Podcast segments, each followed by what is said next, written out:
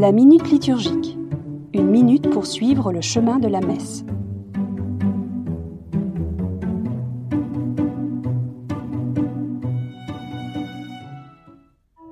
Saint, Saint, Saint. C'est le célébrant qui a exprimé la louange au nom de tous. L'Assemblée y participe avec le cœur, puis avec la voix, puisqu'elle est invitée à laisser jaillir sa joie en rejoignant le chant des vivants en Dieu.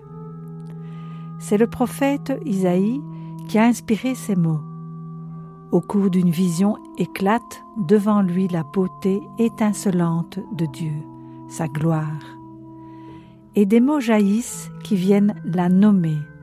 Saint, Saint, Saint, le Seigneur de l'univers, toute la terre est remplie de sa gloire. La sainteté de Dieu, c'est sa perfection d'amour lumineuse, rayonnante et communicative.